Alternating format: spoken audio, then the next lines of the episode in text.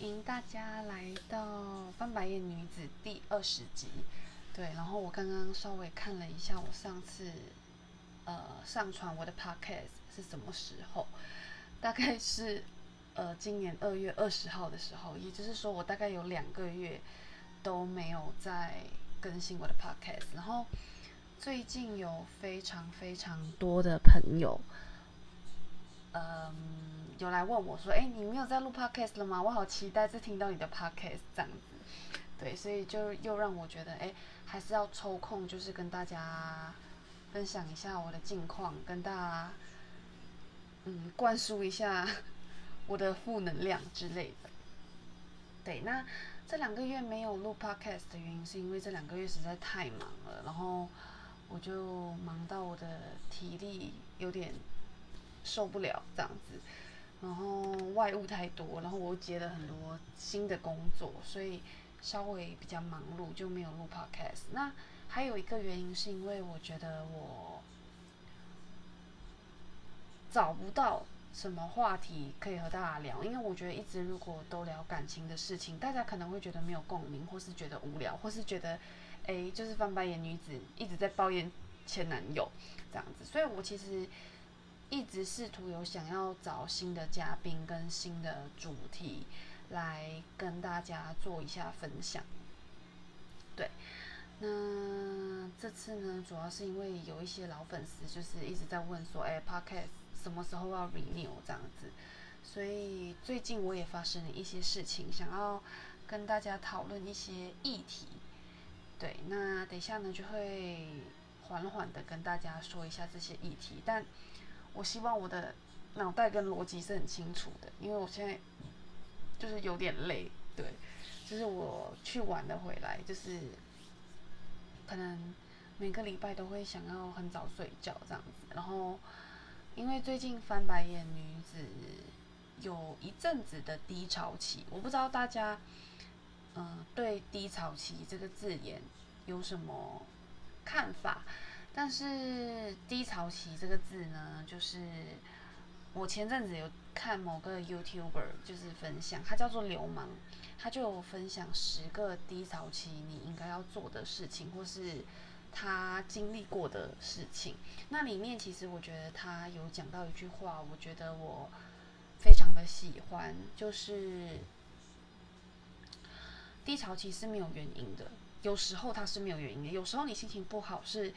你找得到原因，像是你可能被老板骂，或是呃你朋友对你很不客气之类的，其实这些东西都是一一个原因。但有很多时候低潮期就是我今天醒来，我身子特别不爽，我觉得我身体特别不舒服，反正我就是不开心。这段时间的你没有办法打起精神来做很多很多的事情。那我觉得我前阵子就有。陷入这样子的状况，因为我自己是心理师，所以其实我花了很多的时间在跟我自己对话。但是我觉得我好像找不到方法来安抚我自己，来好好照顾我自己。对，像呃心理学有非常多的方法来让你去度过你比较 low 或是比较 depressed 的时候。嗯，像是 meditation 正念，或是呃一些静坐禅坐，或是一些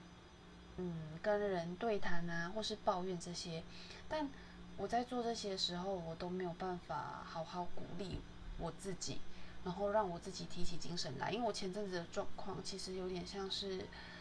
我。提不起起劲做任何事情，即使这些事情是我之前很喜欢的，像我很爱看剧，但我前阵子回家我没有时间，我也不想要追剧，我我只觉得很累，我想要睡觉，我想要花很多很多时间来睡觉，然后我一天可能可以吃到六颗冰泉，或是我在喝了能量饮，但是我还是觉得我很累，我很想睡觉，就是失动机感，然后你也失去你的。能量，你觉得你的 energy 非常的 low，所以我前阵子是在这样子的一个状况，然后我也买了一些抗焦虑的书、抗忧郁的书，但那些书就是一直未拆封就放在旁边。那我也试过很多方法，那就是一些比较正常人会做的方法，像是你去大吃大喝，或是你跟朋友抱怨，或是你去买东西之类。但这些方法显然对我来说都没有用，所以。我之前常常会在 IG 想要询问大家说，就是大家都怎么样去对抗自己的焦虑跟忧郁的这样子的状况。对，但很显然，就是别人用的方法适合他的方法，不一定适合你自己。所以呢，就我就花了一些时间好好跟自己相处，然后也没有逼自己要赶快脱离这个状况。那到后来。我发现有一件有一些事情可以让我心理上比较好过，或是暂时忘记一些烦恼的事情，像是你要去做一些需要高专注力的事情，像是在画画或是在呃写书法上面，这些事情会让我觉得比较平静，稍微可以不去想。一些比较烦恼或是比较负面的东西，所以后来我就让自己很忙碌，就是排满这些呃各种各样的行程，然后的确有想的比较少，但是你的身体就是有时候会慢慢没有办法去适应这样子的劳累程度。对，那。再来呢，我想要跟大家分享的是，呃，我最近去做了一些像流体画的课程，或是学书法。其实我觉得这些方法都蛮棒的，就是会让你短时间你是没有这些烦恼的，然后你会觉得，哎，可好像好过一点，起码一天当中。不是所有时候你都是那么焦虑，你可以去做一些放松自己的事情。所以这是我近期的自己的一些感悟跟成长，跟一些小 murmur。对，那我不晓得大家就是在面对自己的焦虑的时候，有没有很有效的解决方法？如果有的话，也欢迎就是。提供给我一些方法，我可以去试试看，或是我也可以跟各个听众分享一下，大家，呃，可以用什么样的方法来处理跟解决自己的，呃，焦虑或是 depressed 的状况。嗯，好，那再来呢？因为翻白眼女子，我觉得。我最近经历了不只是低潮期，就是可能运气也稍微比较背，像是可能遇到一些呃有人非礼你啊，或是你割伤你的手啊，嗯，或是你被你老板念啊之类的这样子状况。那我觉得人在一个 depressed 的一个阶段的时候，其实你会比较容易负面，然后你会一直去。无论别人对你做任何行为，其实你都会往负面的那个方向去。像是，呃，可能别人只是讲了一个正常的陈述句，但你就觉得你为什么要命令我？到底凭什么？你以为你是谁？这样子。所以我觉得，反而就是出了医院这个场所，因为医院碰到的大部分都是病人或是心理师，要么就是功能很好，不然就是功能很烂的人。所以，呃，我好像。出了社会过后，我更了解正常人会是有一些怎么样的情绪。他们在处理一些事情的时候，会用的方法其实跟心理师、跟念心理系的人的方法可能差很多。所以呢，嗯，我觉得反而出了社会，就是到医院以外的场所，我觉得我好像更能够去理解，有时候人在负面的时候，他会陷入一个 cycle。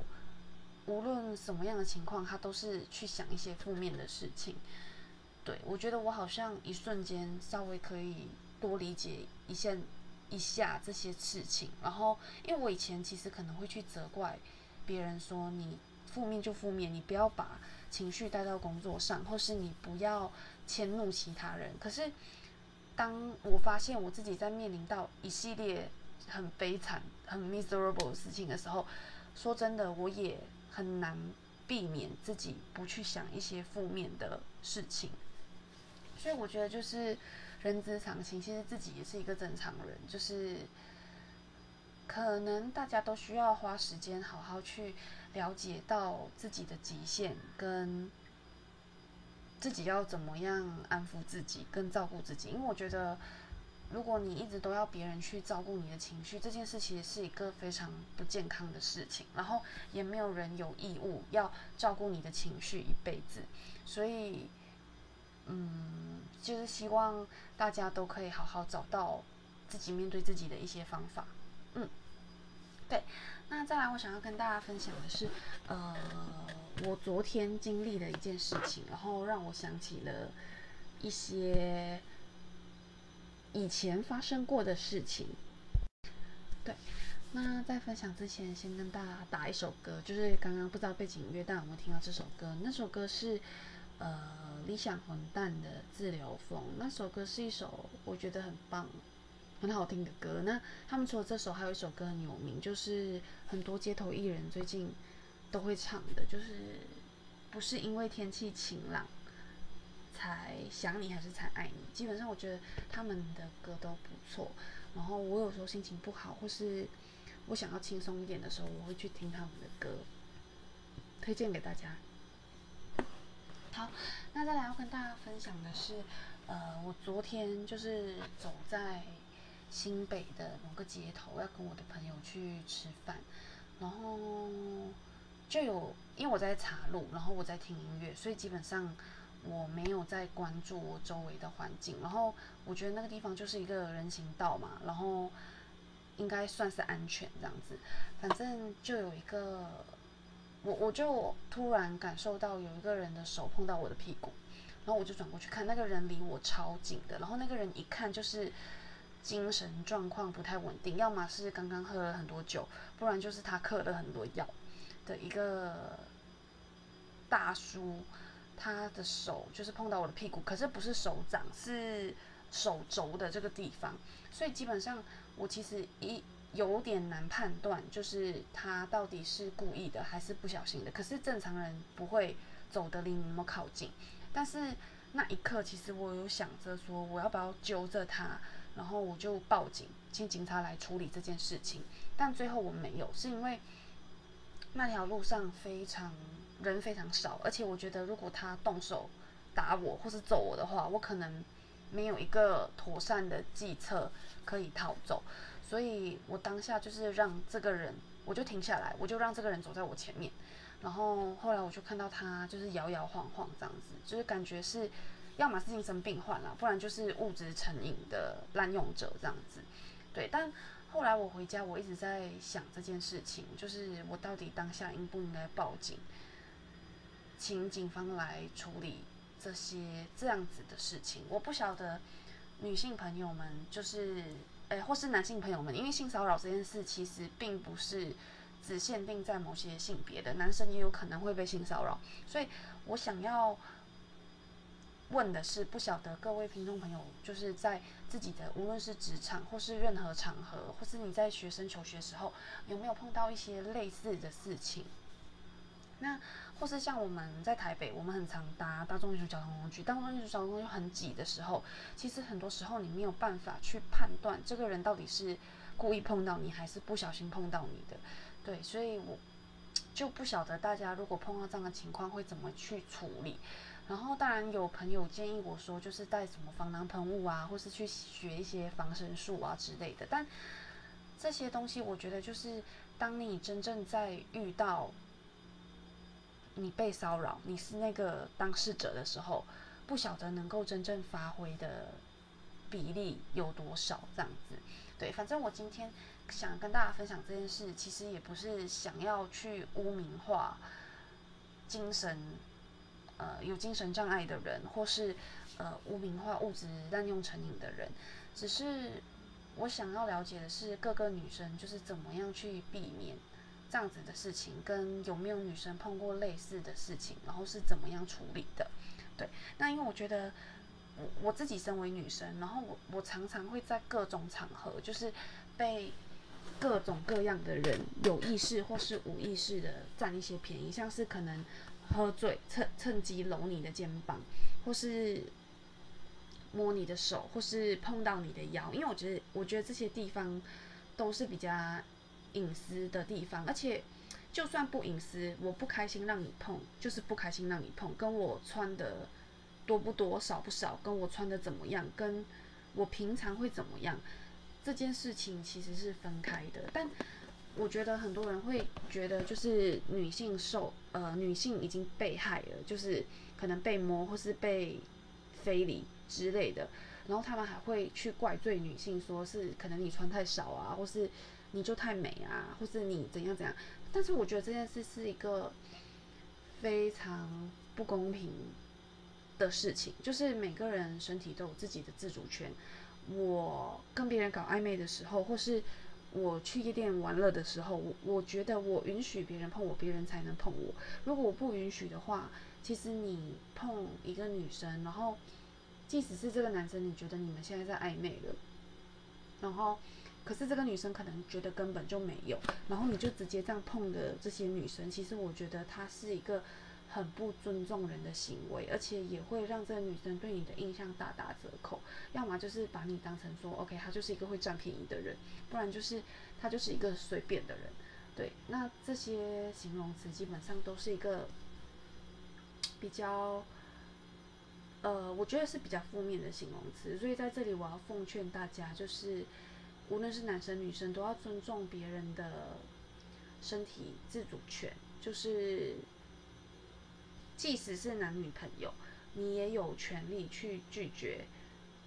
任何人触碰你，或是任何人让你不舒服。对，那其实我觉得我小时候的时候是有被非礼过的，就是有时候小小时候我还是小妹妹的时候，我不懂事，然后其实有被邻居的哥哥就是触碰我的身体。那那时候我妈妈有看到，然后我妈妈回家过后是。呃，打了我一顿。虽然我觉得这样子的这个教育方法跟做法，呃，我觉得如果是我的话，我不会选择这样的方式，因为，呃，那时候毕竟是小孩子，然后不懂得这件事情。然后先不论比另外一方是不是故意而为之，但是我觉得不应该是去打被害者，就是因为你这样，